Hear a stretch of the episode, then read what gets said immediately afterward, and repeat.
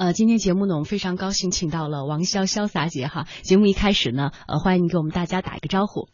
那，听众朋友大家好，主持人好，我是王潇，嗯，大家呢都管我叫潇洒姐。潇洒姐，嗯，是刚刚从国外跑完了马拉松回来，半马哈，呃，这次感受怎么样？嗯，其实每一次的感受都有新奇的地方，但是也有和原来最不一样的地方，因为。每次参加半马吧，都是一个新的旅程。我这是第三次，嗯，第一次是在上海，去年是在台北，这次是在澳洲，嗯嗯。如果说起来，那就说来话长了，嗯，一会儿我们可以再跟大家介绍一下哈。呃，我想首先提到的就是你这个效率手册，因为在其他的一些节目上，我看你接受过采访，嗯，但是谈到嗯最初呢，是因为受了妈妈的一些影响，她是从事外交的，呃，我想再接着跟你聊一聊这个话题。妈妈当时在小时候怎么样影响了你？她是个什么样的？状态让你受到了这种熏陶，嗯。嗯，我觉得其实一个人长大以后，他的好多做事方法都是从父母原生家庭里得来，还有一个原生家庭里的生活习惯和对事物的认知。那我妈妈呢，她是一个算是嗯，不能叫事业型女性吧，但是一个就勤勉工作的女性，因为她工作的关系呢，她就要经常的提着箱子，然后从家里出去出差，一周啊，一个月，最长走了一年。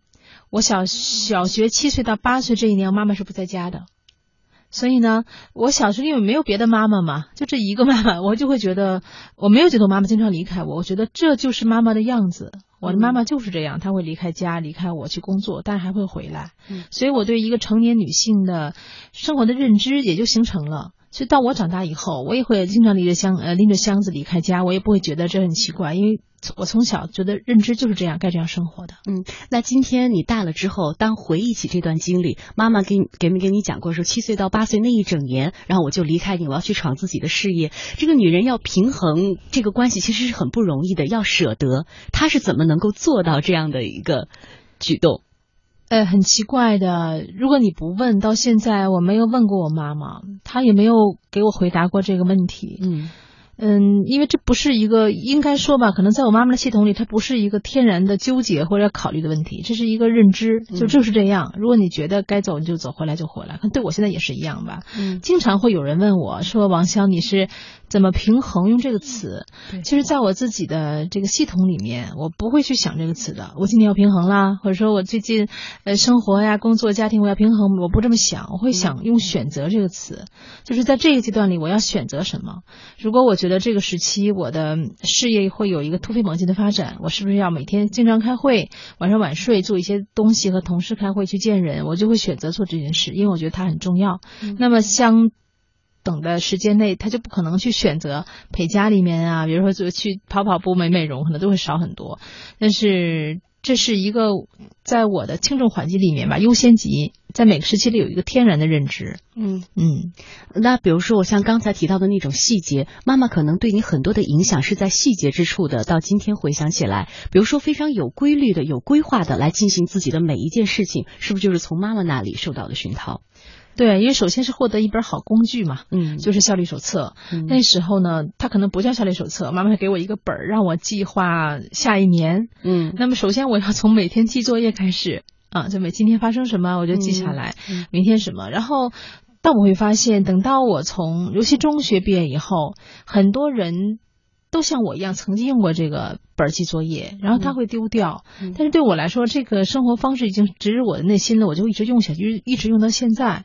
所以我觉得这是我妈妈带给我最好的东西，就是未来是可规划的，就是给你的本儿不是用来记录已发生的，是用来规划未发生的。然后你写下的东西，如果你敢于想象。敢于付出行动是可以被实现的，这是我学到的，或者说领悟到的最深刻的东西。但是说明你是个有非常有自律的人，能够把自己所写的东西能够很好的执行下去。其实恰恰相反，是做不到这一点的。啊不不，恰恰相反。嗯呃，我不是，我不认为我是一个有自律习惯的人，和能良好自律的人。正因为我不能，我才需要工具去约束自己。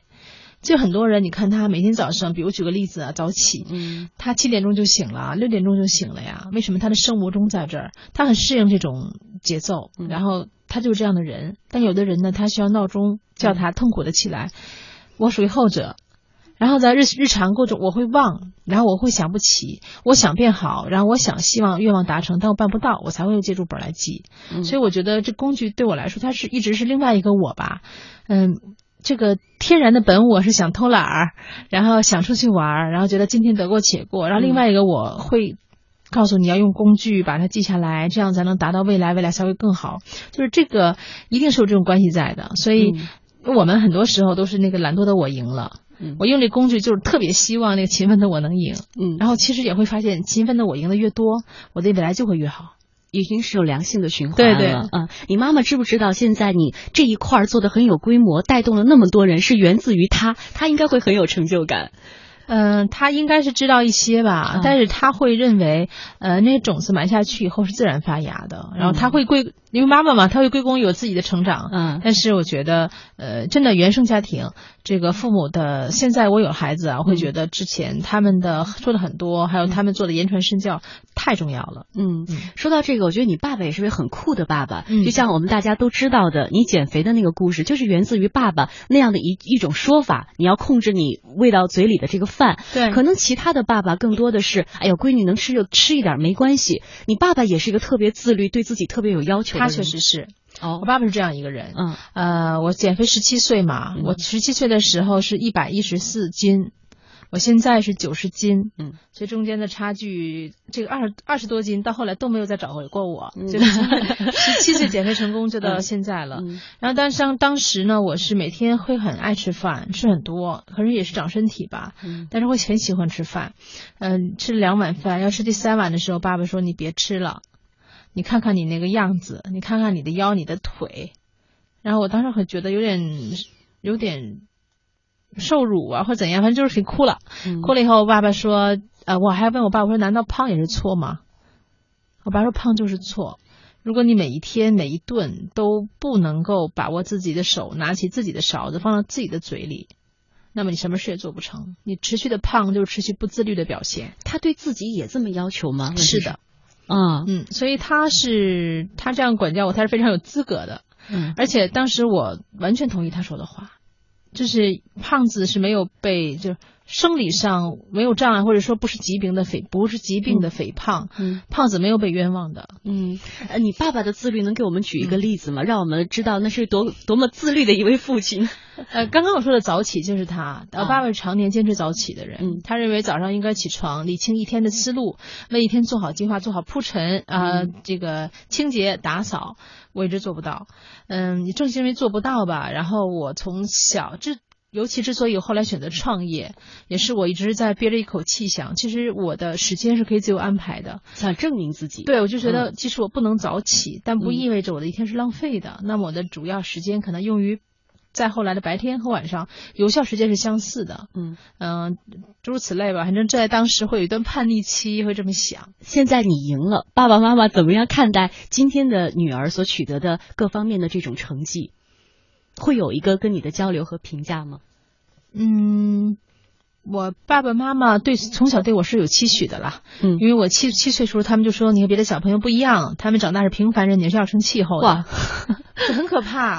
我七岁时候写作业，写完作业得四分儿，的每次都得五分儿，也不可以下楼玩儿。但是呢，我同学都得了四分儿，也可以下楼玩儿。嗯，我就问我爸爸，我说爸爸，为什么别的小朋友不及格、考差也可以去玩呢？我一直考好的分数却不能呢？嗯我爸爸说，你和他们天然的不一样，因为他们长大是要。是平凡人，你是要成气候的，好有压力，一个巨大的心理暗示吧。嗯，那从那以后挺好的。然后我，就算我那个时候学习好，然后受表扬，嗯，呃，在各个这个比赛中能够名列前茅，都没有人表扬我，因为这是应该的，因为这是你的命运。你爸爸是用精英教育的理念，对对对，但是我不理解啊，是心理暗示。但后来我才理解，这是这个方法还挺管用的。如果我。你会灌输给女儿吗？会这样教育问问吗？嗯，我要看她的天性啊。嗯，如果她和我是一样的小孩，那这个是管用；如果她天性不太一样的话，可能需要别的方法啊。嗯，呃，我们也知道你之后的经历哈，就是大学毕业之后本来是可以做一个主播的，嗯，很风光很稳定，但是后来觉得不适合自己，这样放弃了。可是大学有四年的时间，你都没有觉得这个工作它不适合你吗？那个时候主持人的工作可能就是练呃发声啊之类的。那四年你没有思考过吗？呃，我那个四年，由于当时没有移动互联网，也没有手机，所以我们获得资讯的渠道是非常的狭窄的。嗯，我当时不知道这世界上多少种活法，我不知道，我只能看到我爸、我妈和周围几个人的活法而已。嗯，所以呢，这个真正的当上主播以后的生活是怎么样，或者说你的心理感受是怎么样，甚至他的上升通道怎么样，没有人知道。嗯，我就稀里糊涂的过来，我那个时候是晕的、混沌的。那四年对自己其实是没有特别清晰的职业规划的。嗯，你说有职业规划吗？那就是毕业以后当主播喽。嗯就如果幸运的话，当主播。你知道，一个班里播音系一个班里不一定都当上主播，但是这样觉得就是红喽。嗯，大概这么想的。嗯，那后来比如说进入了这个公关公司之后，那个时候是顺势而为，说我现在这里干着，工作也很满意，还是说那个时候开始有一些自己的想法了？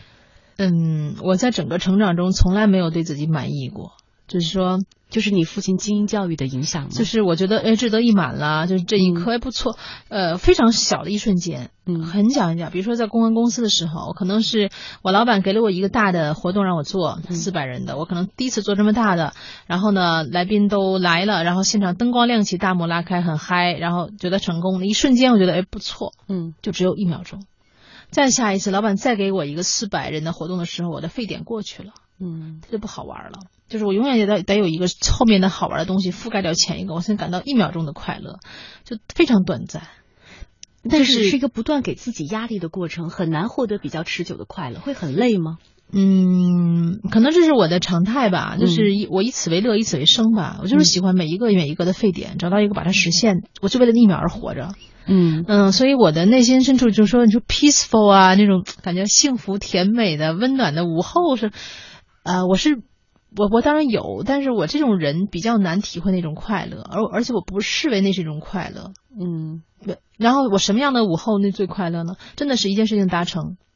再后来，我在书中看到了你不一样，像你在书中说那个时候工作还挺满意的，所以后来姚杰会觉得说，哎，你看我是有理想的，会有那样的一番对话。我一直觉得你对那个时候的自己是满意的，呃呃，阶段性满意是有的，嗯，是有的。但是呢，我的内心潜意识里面老觉得，嗯，不对，或者这个地方不是我要走的。就是我心目中我对自己设定的未来不在这里，就是我还是这一点的过客，但在过客上我是有快乐的，不能但不能说没有，嗯，而且当时说嘛，因为我是转行到公关的，你知道，作为一个转行的人，到了一个行业，终于能够胜任驾驭并且达成那个快乐，当然就是一个是信心的累积吧，体现了，嗯，但是呢，我非常清楚，在整个行业里做一个公关活动执行产业链的末端的一个小螺丝，他真的快乐吗？那不是，因为我除非你看不到整个行业的金字塔的结构，就是我在底层的时候我不快乐。我知道我这个事情 OK，但是我我如果我有一个完整的视角看的时候，我知道我离我的上升通道还非常的远的时候，他没有真正的快乐，觉得我要走很远的路。嗯，就虽然同样在一个职位上，但是感觉得到你比其他的同伴会看得更远，会很宏观的来看待我处在一个什么位置。这是因为家庭从小给你的这种吗？还呃这种观念？是还是来自家庭吗？我们翻过来说，呃，我觉得是来自呃横向的认知吧，因为我的的同事都已经当上，都已经在原来很红的位置了，很难说逼着你成熟。对，就是你这个东西，这个心理非常，这个心理非常难说。呃，我觉得我从小的心理吧，是属于有很很大一票这样的女孩子啊，就属于能力不不足，但心气儿很高。嗯，就是我的先天的很多的元素。都是中等的。当我想去到一个很给自己一个很高的目标，很多现在很多女生都是这样。嗯，但是你没有上升空间，梦想是毒药来着。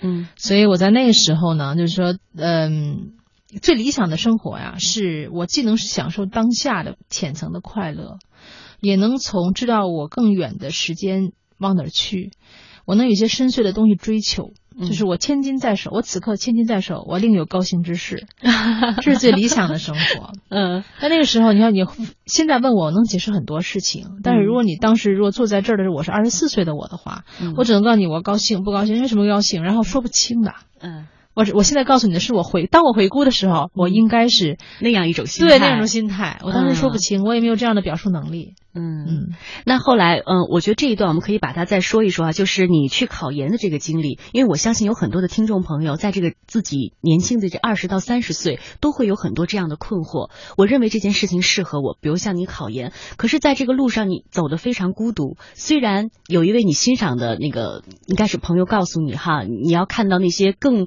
嗯。更高远的人大概是这么个意思，我是这么理解，给了你很多的力量，但这个过程肯定是很孤独的。怎么走过来的那一段？嗯，考研这一段应该是在我现在往回回想里面最痛苦的那段时光。嗯，非常痛苦，因为你没有人能依赖。你只能依赖，当然了，整个人生其实都没有什么人可以依赖。那当时吧是完全没有借鉴的对象，因为在我已经我考研的时候已经是毕业三年了，叫做非应届跨专业，对，很难，又是名校，对。然后呢，当时考的时候，我周围没有人在跟我考，他们都在已经在外企上班，要么是播音员，嗯，就没有这个环境，所以我当时考的时候比较也比较艰难，嗯，不知道跟谁去问啊，借鉴啊，然后。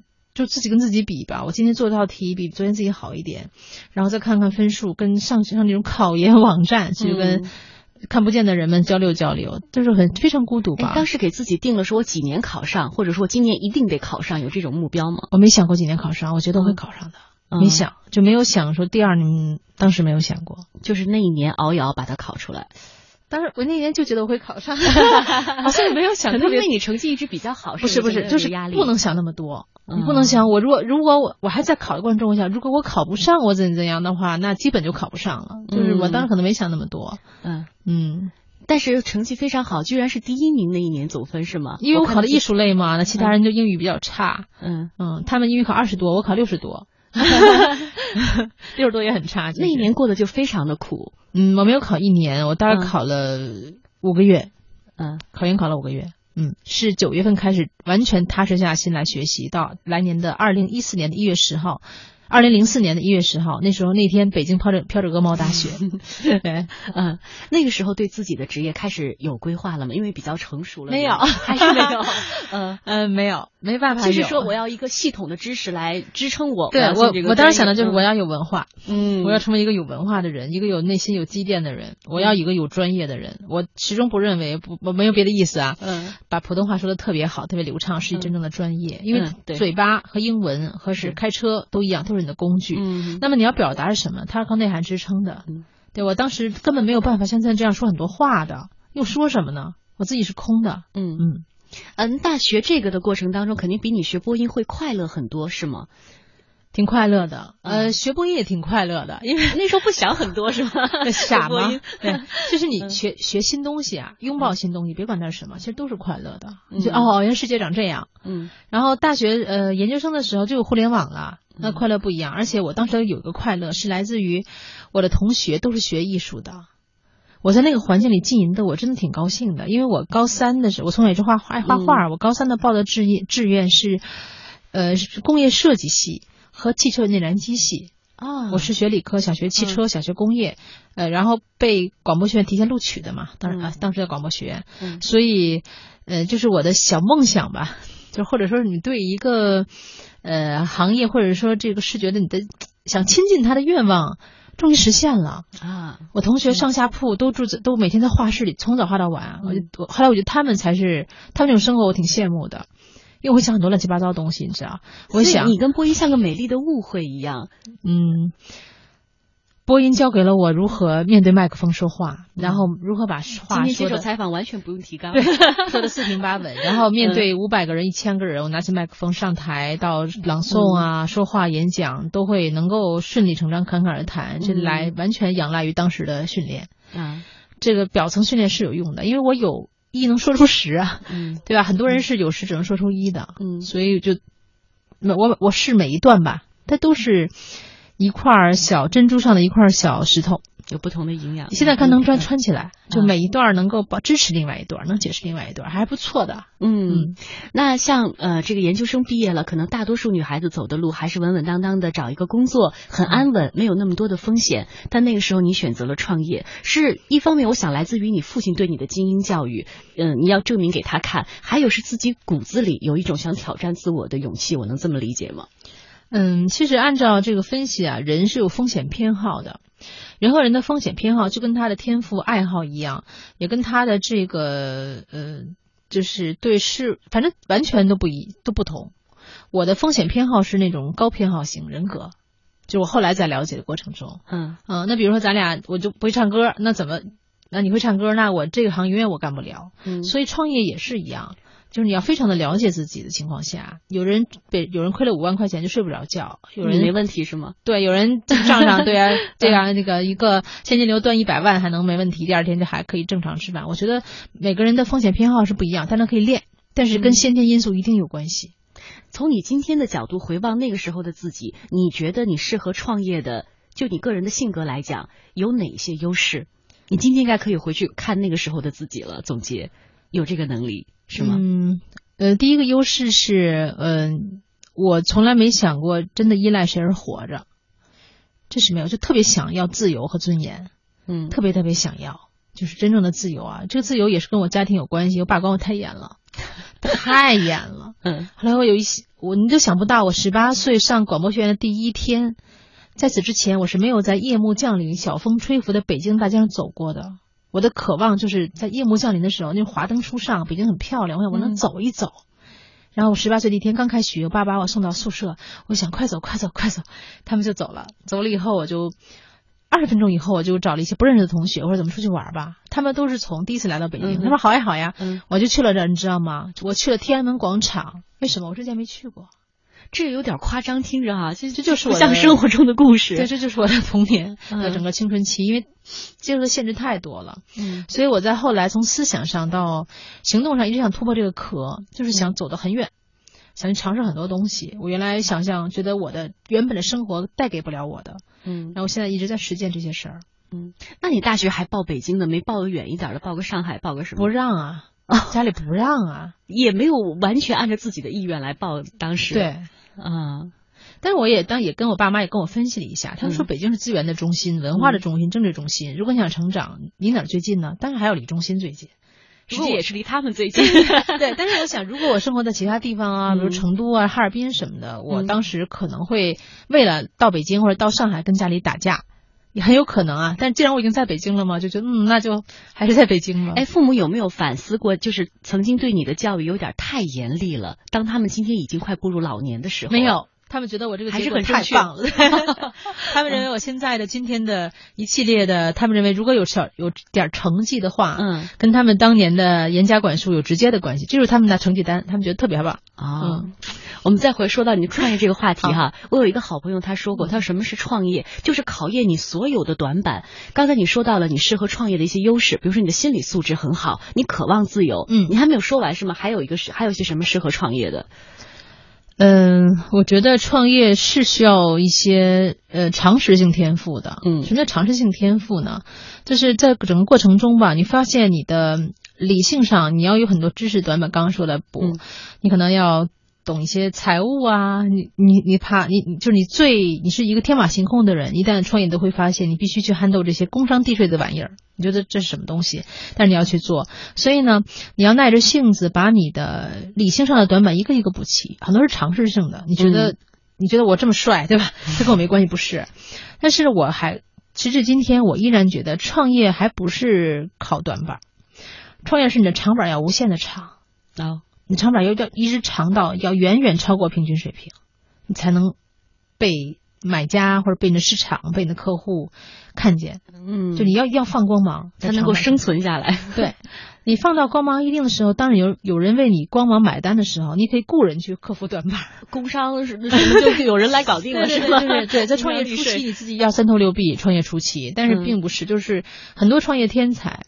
像像现在很多创业天才，他可以有一门单独的技术或者怎么样，嗯，他也可依然可以做得很帅，他不需要自己去完成一些常人可以完成的东西，嗯，所以我觉得，呃，如我自己之所以创业，这是一个不是我计划的吧，它是算算是一个水到渠成，对，真的是嗯水到渠成的这一过程，因为我在当初在硕士毕业的时候，我并没有想到我要创业四个字，但是我在学校。研二研三的时候有一些没有收入嘛，原来在外企工作有点收入，然后又变得没有收入，以后我就想找点收入，接一点小活啊做一做。呃，等到研三毕业的时候，我就发现我这点小活给我赚这点钱，好像其实已经胜过了上班。那时候上班也不多，同学平均水平都是你这样吗？还是你的收入最最可观？我同学是没有收入的，只有你。对，因为他们还他们是从本科一直到硕士来上学。嗯嗯，我同学在那个年，在那个时候，尤其二零零几年的同学，还是羞于谈钱的。大家都是做搞艺术类的，我怎么会让你出一个价格买我的作品？这是非常受挫，自尊心非常受挫的一件事情。嗯，我就会跟别人谈钱，但是我那时候谈的，一开始谈的也很差，就慢慢不好意思谈。因为我觉得我从小受的教育嘛，就是啊这个钱是铜臭的，人要清高的，怎么可以谈钱呢？所以我用很长时间去校正这个东西。嗯嗯。